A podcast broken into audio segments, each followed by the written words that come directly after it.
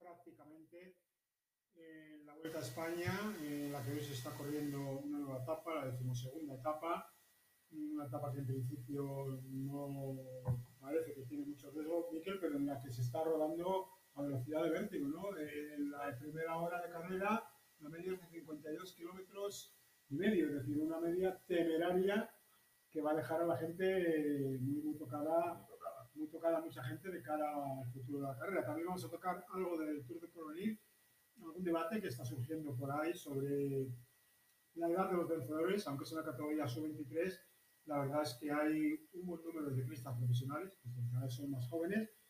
Y sobre la Vuelta a España lo vamos a comenzar pues con el equipo de casa, con Euskaltel Sky, que ha tenido un buen inicio de carrera en estas eh, primeras 11 etapas, un inicio por lo menos ilusionante, batallador, móvil con movimiento, buscando, buscando escapadas. Bueno, Miquel, eh, buenas tardes. Ah, buenas tardes. Por cierto, has estado allí toda la primera semana. Toda la semana, he estado Y- disfrutando un poco del ambiente y de la vuelta y tengo que decir que me ha sorprendido gratamente de que cada año veo más gente que sigue, sigue la Vuelta a España. Porque A pie de que carretera, también. Sí, sí. Yo que he tenido la suerte de estar como director y siempre eh, comentábamos en el coche de que, bueno, que era una gran vuelta, pero que no había un seguimiento quizás en, en la cuneta tan alto como podía ser el Giro de Italia, no ya comparando con el Tour, sino con el Giro. Y me ha sorprendido gratamente de que mucha gente, pero en, en- tramos de la carrera, en repechos y en los finales.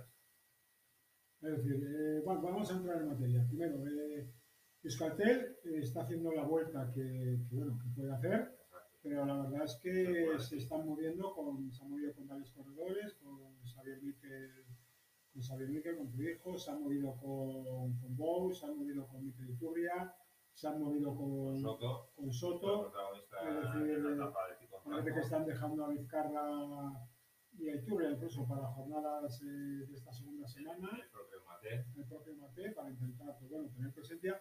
¿Cómo has visto tú la actuación del equipo en, estas, en estos primeros días? Bueno, yo creo que están haciendo una buena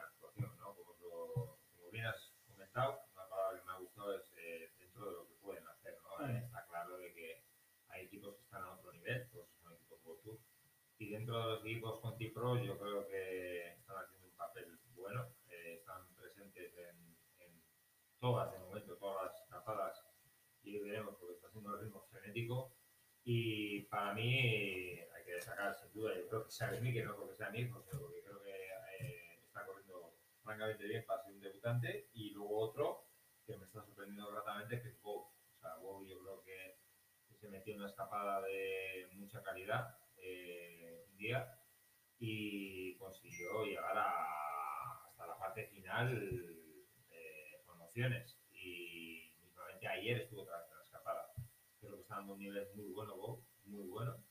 Y bueno, esperemos que en la última semana, como bien has comentado, pues eh, corredores como Vizcarra, sobre la final de la Vuelta a Covadonga y Inteiro, que son dos etapas durísimas, eh, que hay que recordar que es el miércoles y el jueves, que cada una suma casi 5.000 metros de desnivel, van a ser las que van a marcar ya las diferencias claramente, eh, puedan estar presente el equipo con ellos. O sea, se puede decir que Jorge ha, ha movido todo lo que podía mover, ¿no? Sin duda, yo Creo creo que que queda Lobato, que parece que anda un poquito más junto, ¿no? Pero me están moviendo. Sí, yo creo que puede que el ¿no? Lobato evidentemente lo dejan para las llegadas masivas al sprint. Ha habido de momento cuatro llegadas claramente al sprint, con tienes tú en la lista de los vencedores, que han sido Sí. dos Jacobsen y dos Philipsen, y no ha habido opciones, ¿no? La mejor posición que pudo conseguir Lobato fue el segundo y siempre suele haber estado siempre bien acompañado, o bien en la parte final por de Miguel, o, o bien con Soto, incluso Gochon se ha animado a entrar alguna. Yo creo que hoy, por ejemplo, teóricamente es una final, de etapa que debería ser al sprint, pero hay que recordar que hay un puerto muy duro a falta de 14 kilómetros y yo creo que los sprinters duros no lo van a pasar. El Alto de San Jerónimo, en el que Pipe Sagan está hace muchos años una gran demostración, que suele, bueno, hace daño y si coronas con un poco de tiempo, pues luego te lanzas, aunque está, bueno, está a 30 kilómetros, pues bueno, hace sufrir a la gente de atrás. y- mucha tarea luego. ¿eh? Ya. ya. Sí, bueno, y con la carrera en sí, ¿cómo, cómo estás viendo la carrera? Una carrera en la que Roglic, eh, bueno, ha dejado el liderato, con lo cual tiene que ir de hace una parte importante del trabajo, el equipo Intermarché, el antiguo Wanty, que están andando muy bien, han tenido de líder a, a que ganó una etapa, siguen a la de líder a X, lo están, eh, lo están explotando bastante. Y bueno, Roglic sigue ahí ya con dos etapas ganadas. ¿Tú cómo ves la carrera? Pues muy, bien has comentado, yo creo que el antiguo Wanty, el Intermarché, está sacando un rendimiento brutal a la carrera, ¿no? Primero con Talamay que se puso de líder en pico blanco y ahora, ¿no? Eh, yo creo que no han tenido este rendimiento en ninguna de las pruebas de, de World Tour que han participado hasta ahora.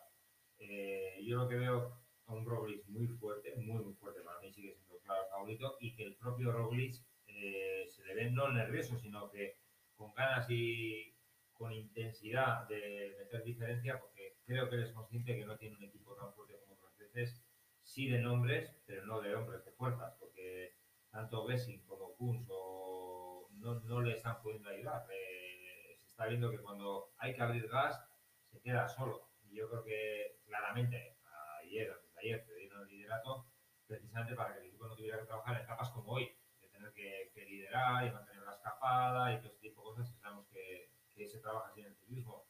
Y lo soltaron por ello, pero creo que Robles por eso fue el motivo de que arrancó antes de ayer en el puerto que si no es por la caída, que menos mal que fue nada más que, un rasguño, eh, hubiera seguramente metido yo creo que 30 o Que ahí para mí también se empezó a ver algo interesante en Movistar, que fue cómo Super López pensaba la bajada de Remas por pinganillo, se le veía que estaba sufriendo y que quería bajar más pausado, y por ahí se dice que, bueno, que Super López y más eh, cada uno veía su batalla. Bueno, eh, siempre, bueno, Movistar va a generar siempre ese debate, ¿no? Porque siempre tiene dos corredores que pueden estar delante. Lo de líderes ya es más discutible porque el líder es el que lidera y gana, y liderar y ganar en una prueba de tres semanas. Por desgracia, Movistar no lo tiene. No lo tiene porque solo hay cuatro, cuatro corredores a nivel mundial, tres, cuatro corredores. En cualquier caso, la general de la Vuelta a España es muy clara a a expensas de lo que pueda pasar hoy en el final. Siguen dominando tres equipos, que son el Jumbo, Movistar e Ineos. ¿no? Un Ineos, eh, primero vamos a hablar de Ineos, un Ineos que le está costando arrancar. Tú decías que quizá el Jumbo no se le está viendo, pero también es cierto que el tipo de recorrido en el que se está moviendo la vuelta es un recorrido en el que los escaladores puros como Kus o Gessin tienen más problemas para poder trabajar, son subidas explosivas. Y luego Ineos, pues que tiene eh, Bernal, eh, Jace, eh, Carapaz más lejos, eh, bueno, y la sorpresa de, de, de Bahrein, ¿no? Que, pues Bahrein están, dando, están dando muchísimo. Hombre, lo que dices de Ineos, yo creo que se está viendo también que Bernal no se lo gana hace dos años, porque no tiene excusa cansado, viene del Tour, viene del Giro, no. ha podido venir perfectamente, ha podido, no, venía perfectamente a disputar como hombre fuerte con Jace el, la Vuelta a España y se ha visto que está no puede, o sea, no, no, no, tiene, no tiene ese ritmo, no tiene ese ritmo de competición. Se ve un Yates más agresivo, que incluso yo creo que le están haciendo levantar aquí en algunos momentos de la carrera para, para no dejarle eliminado ya de todo a, a, Bernal. Y un Carapaz que, bueno, ya incluso él hizo declaraciones que venía desmotivado a la Vuelta a España. Y dices, joder, ¿para qué te traen este tipo de corredor? Y otro que me está sorprendiendo, pero en el plano negativo, eh, que es Pitco. Que, está corriendo. Eso es, está corriendo. Yo lo he visto, como lo he seguido la vuelta, lo he visto, pero no sé, o se está reservando para una etapa como la de Comunitario o, o, Lagos, o no lo entiendo. Porque es que, sí, ahí se le vio haciendo caballitos, que es lo que aparece en Instagram, pero, pero correr, eh, estar, no. Pues que hacer caballitos, bien se podría dedicar un poco a correr. Da la impresión de que está preparando algún otro objetivo, de que está haciendo kilómetros y de esforzarse, pero claro, los míos no es un grupo que tenga que dar precisamente esa imagen, ¿no? Eh, están, no se puede decir que han perdido la vuelta, pero sí que lo van a tener complicado para poder meterse delante. Blasó, por todos los hombres que, que, parecía que iba a estar, siempre termina petando. Siempre pasado. Eh, con Mikel y Mikel Landa, pues la verdad es que entre no termina de coger el ritmo. Igual ha sido muy precipitado todo, ¿no? Yo creo que precisamente la gente se ilusionó porque ganó Burgos que, a ver, no suene mal lo que voy a decir, se lo ganó a Bardet. O sea, pero es que Bardet eh, el día anterior le hizo una exhibición, pero explotó al día siguiente. Entonces, sí. tampoco es una referencia para una, para una gran vuelta. Yo creo que el propio Mikel sabía que llegaba corto de, de ritmo de preparación para él psicológicamente también ha sido como un desahogo el verse que no podía, el verse que no podía y ha, desconectado, ha desconectado claramente de, de la general, porque ayer ya perdió 15 minutos, cuando hasta la fecha estaba a 3, es más, en la famosa subida del Benfica eh, me sorprendió de que entrara solamente, entre comillas, solamente a 4 minutos, cuando se descolgó a falta de 8 kilómetros. Y ahí se vio que se quería enganchar a la vuelta, pero luego eh, enseguida las declaraciones de él eran de que ya él mismo eh, se alejaba de la general. Bueno, intentará, intentará buscar una etapa, terminar bien la temporada, ¿no? Sí. Porque entre unas cosas y otras, pues el año se, está pasando sin poder tener un pico de rendimiento importante, ¿no? Eh, de las caigas, eh, quizá la precipitación de querer volver rápido a la competición, pues bueno, nos estamos encontrando con, con un eh, Mikel Landa que, que tiene su compañero Jack Haidt, eh, eh, su hombre más fuerte en la, en la carrera, han ganado una etapa con Caruso y Bahrein, pues bueno, vamos a ver la la, que la juega. etapa que ganó Caruso. Espectacular, sí. Vamos a ver qué, qué se encuentra. Y luego nos queda Movistar. Movistar hemos hablado antes de la baja de Valverde. Ha dejado, pues en un corredor que por lo menos para intentar jugar estratégicamente era importante. Y luego lo de Ángel López y Enrique Más, pues bueno, eh, que cada uno haga su carrera. El Movistar siempre ha tenido la teoría de no perder Movistar, los Santos Vanestos, que es de España. Eh, bueno, de tener dos hombres delante para, ante cualquier eventualidad, poder jugar con los dos. En este caso los tiene, sí es cierto que las diferencias con Roglic no son importantes, pero también es cierto que Roglic está un nivel por encima.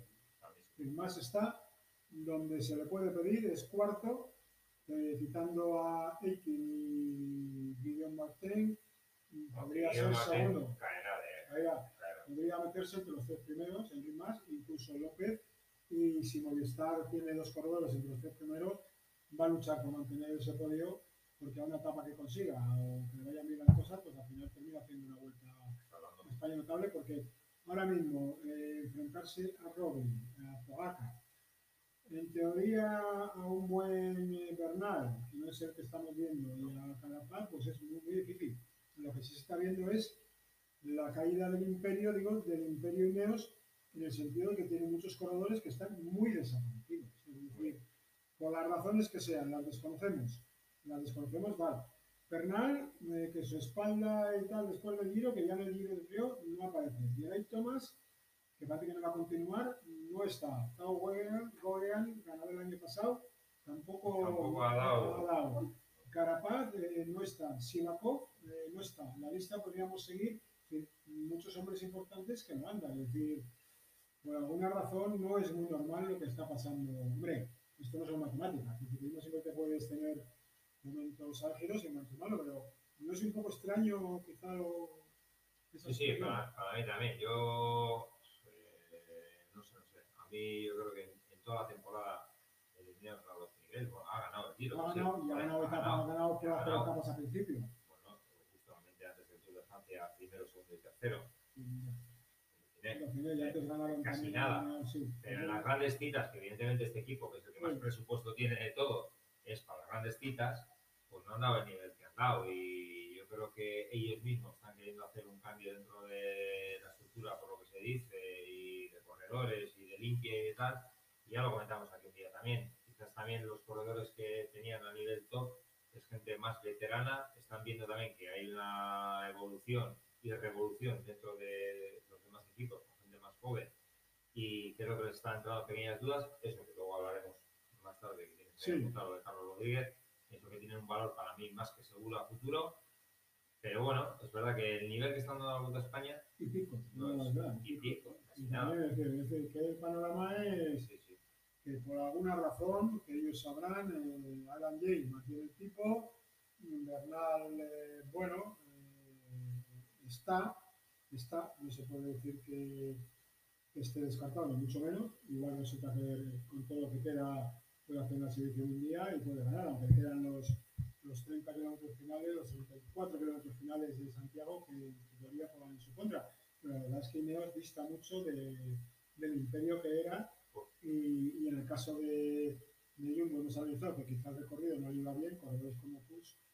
Y bueno, la gente por lo que sea está, está acusando de Movistar, pues yo creo que, que, que su línea, el equipo... Está dando un nivel. Valverde, Carlos creo que ya, eh, pues hemos podido pedir Carlos mucha Verona, calidad, pero bueno, está Es andando un gran corredor.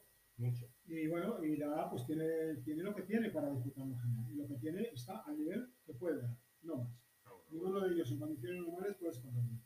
Y luego la carrera, eh, ¿tú cómo has visto la organización de la vuelta por dentro? Bien. Bien, correcta. eh, yo lo único que puedo achacar, que no me pareció ni normal, no me pareció porque con las medidas anti-COVID que hay, eh, cómo, cómo a los aficionados les limitan el acceso a los autobuses, lógico, no comparto para nada la organización de Pico en Blanco. Yo estaba allí, eh, esperé evidentemente como todo aficionado que pasara la bandera verde, eh, teóricamente ya nos empezamos a mover hacia abajo y, y lo comentamos y dijimos, estábamos ahí, eh, ¿qué bajarán los corredores? ¿Por la misma bajada que han subido o darán la vuelta, que es lo que se hizo en la vuelta a Burgos? Tardaban lo mismo, ¿eh? bajar por el otro colado y dar la vuelta. Bueno, pues les hicieron bajar por el mismo sitio con un silbato, tal, y dices, joder, eh, un montón de medidas anti-COVID y luego me encuentro que en la bajada, parándose con aficionados, los aficionados encima, pegados a ellos, todo, y sin mascarilla, y Bueno, madre mía, pues eso es yo creo que es un error. lo mismo que está pasando con los, con los equipos que se apuntan a la videoconferencia para evitar la cercanía de la prensa. Tampoco creo que la presencia de la prensa tampoco es tan numerosa como puede ser en el Tour para que se acerquen. No es una cuestión de organización, sino de equipos.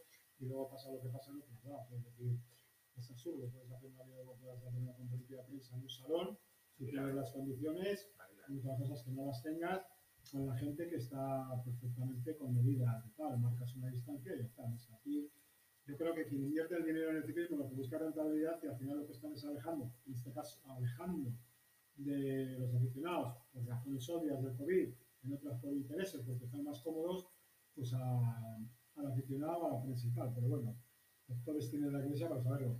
Y luego ya centrándonos en la carrera, pues eh, hoy es la decimosegunda etapa, que llega a Córdoba con ese alto de, bueno, San Jerónimo hemos dicho, luego hay otra subidita final con un alto que tiene el 14%, eh, que ese sí que está más cerca de la meta, ¿no, Miquel? Eh, a 10 kilómetros. A 10 kilómetros. a 10 Ahí sí que se puede romper. Y luego ya nos quedan, digamos, eh, tres etapas de alto voltaje.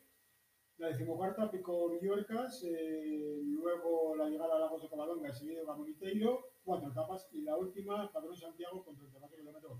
Es decir, parece que llevamos mucha vuelta, pero en realidad eh, sigue, quedando, sigue quedando en la mitad. Mucha vuelta. Sigue quedando mucha vuelta y hasta ahora han ganado 7 equipos de los 23, con lo cual eh, no es, normal que pase lo que está pasando hoy, que en la primera hora se han recorrido casi 58 kilómetros, porque hay necesidad de buscar un, un triunfo de etapa, de dejarse ver, y los triunfos de etapa están, están muy controlados, con dos sprinters que se han llevado cuatro etapas, Exacto. eh, luego con Stoller que se ha juntado, se ha llegado otras dos, o sea, tres hombres han Fíjate, repetido. llevamos, llevamos hoy 75 kilómetros de recorrido y todavía no se ha hecho la escapada. Pues fíjate tú el desgaste que supone. Luego Caruso, que ha- le dio un gran triunfo a Bahrein, es decir, Jumbo también con Roglic tiene dos, es decir, hay uno, dos, tres, cuatro equipos que han conseguido eh, doblete, es decir, y alguno más de estos equipos repetirá. Con lo cual eh, los triunfos eh, van a estar muy, muy, muy cotizados. Tú con el, fin- con el recorrido que ves en unas condiciones normales, ¿qué esperas que pueda pasar en esta? ¿Cómo puedes, cómo puedes saber? Si puedes hacer un poco de futurología. Bueno, pero yo creo que hoy, ya te digo, yo creo que los equipos de los sprinters están soñando y queriendo controlar mucho la etapa y que se vaya una fuga, que sea una fuga que todavía se llama de bidón, o sea, Sí. fuga, pero Escapada bidón. eso es, pero no, no, no está siendo así, con lo cual va a ser un- una carrera loca la de hoy. Y es lo que está pasando, pero por lo que estás comentando, que es que muy pocos equipos han conseguido victoria, todos el resto de equipos quieren entrar y, y está habiendo una carrera. Yo lo que estoy viendo de esta vuelta a España, que me está llamando mucho la atención, se está corriendo muy rápido.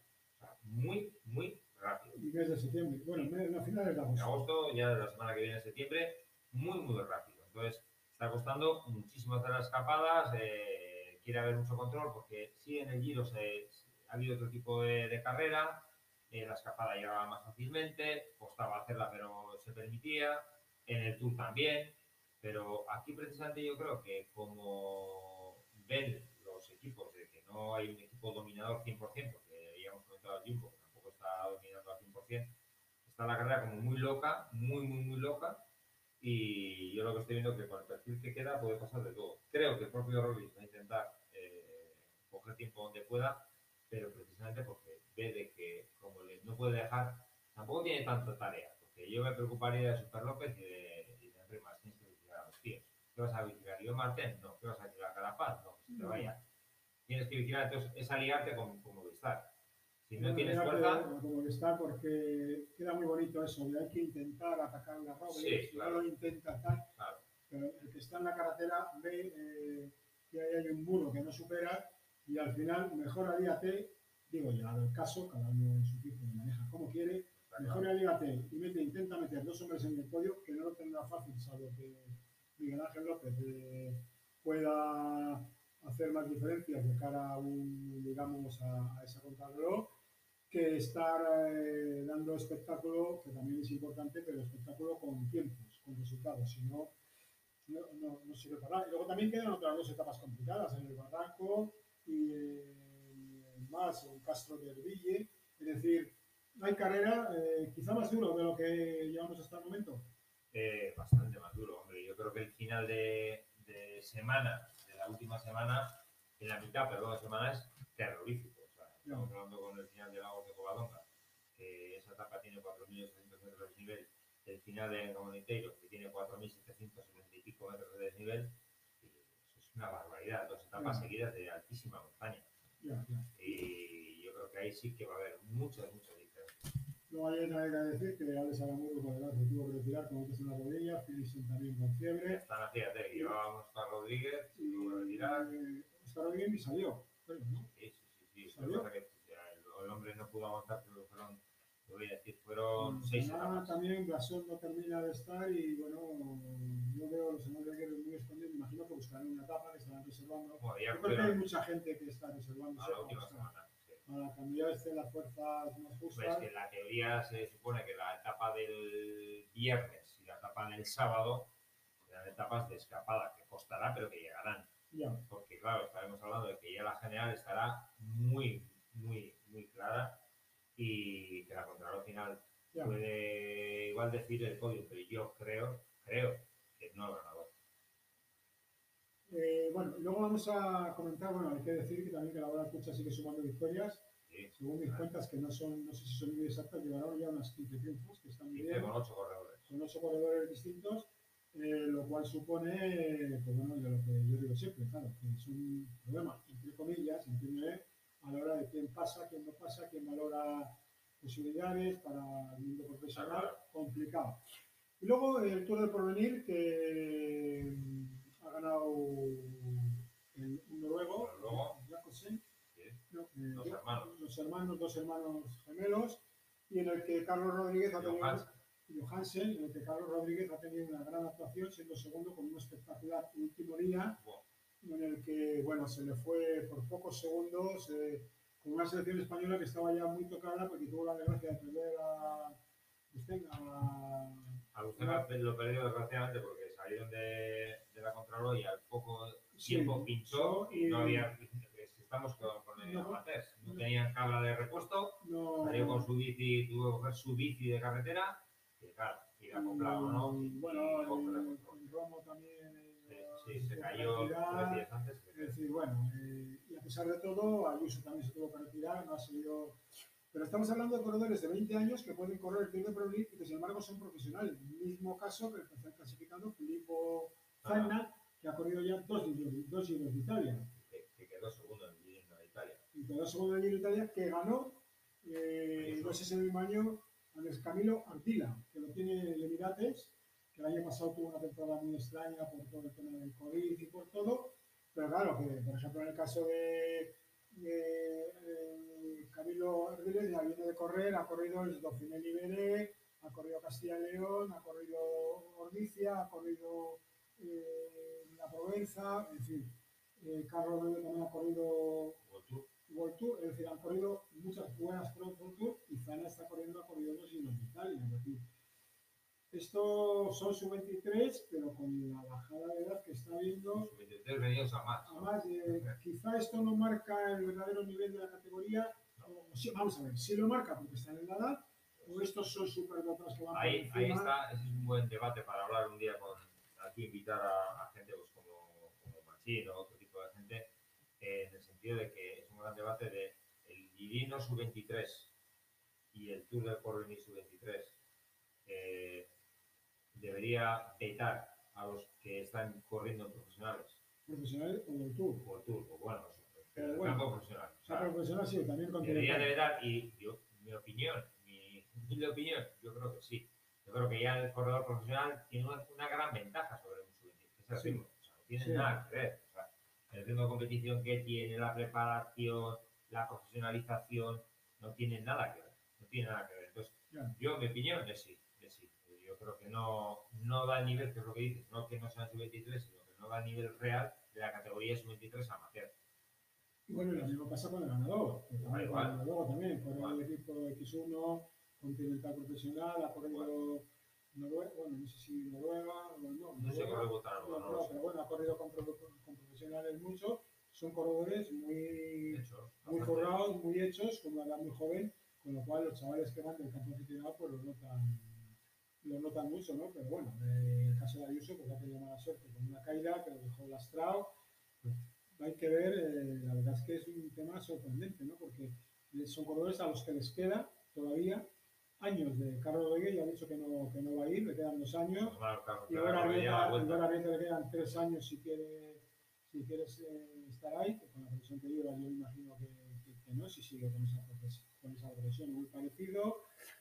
Zanna también es un corredor, tiene un año más, pero, y todos los que hay por debajo, claro, es decir, la lista es- Raúl García Tierna. Raúl García Pierna, es decir, corredores muy jóvenes, eh, quizá, eh, bueno, no dentro del furor que hay con, con esta categoría, con la, con la juventud ahora, sino que, bueno, han estado ahí por méritos propios, eso está claro, pero el punto que te da a correr con los World Tour, eh, luego cuando llegas ahí, pues se ve la desbandada que ha habido de selecciones colombianos que se les ha visto muy poquito, eh, es decir, la gente que está fuera del circuito europeo, del circuito mundial, eh, sufre mucho y está muy... Pero un tema bonito para ver en el futuro, ¿no? Sí, Eh, ver- es que mis metas se ha visto. Cuando coronaban los puertos 15, 16 corredores, eran corredores eh, Ya. muy, muy hechos. Muy hechos ya. Sí. Eh, entonces, bueno, eh, un debate interesante para futuro, para ver cómo termina el año y para ver, bueno, Pogacar podría estar con el de Porvenir, por, algo, ¿no? Pogacar y alguno más de los que está, de los que está por ahí, ¿no? Por decir, por decir acá, bueno, y Ebenepoel Bueno, y, Ebenepoel, te cuento. y alguno más que así tendría que pensar recopilar, pero vamos, con lo cual Un tabernal. un tal Bernal también, con lo cual un tal Bernal que ha ganado, es decir, un debate, una cuestión para mirar mucho por los equipos y los, y los propios corredores y los equipos y mirar futuro. Bueno, pues esto ha sido todo por ahí. Seguiremos con la vuelta hasta ver cómo termina, ver el resultado final y con el mundo del ciclismo que todavía tiene temporada, todavía queda, queda prácticamente mes, mes y medio de competición Sí, a la espera de todo, mundial. europeo, mundial, el final de la Vuelta a España, Lombardía. Es decir, que parece, parece que ya por fin se hace la escapada Y- después de. eh, lleva el kilómetro 91, o sea, después de 85 kilómetros, parece que se hace la escapada. Pues para que vean cómo está el percal en la Vuelta a España, la velocidad que se rueda, una velocidad que va dejar a la gente muy tocada, porque las fuerzas irán a menos, lógicamente, y la última semana pues será el sálvese quien pueda.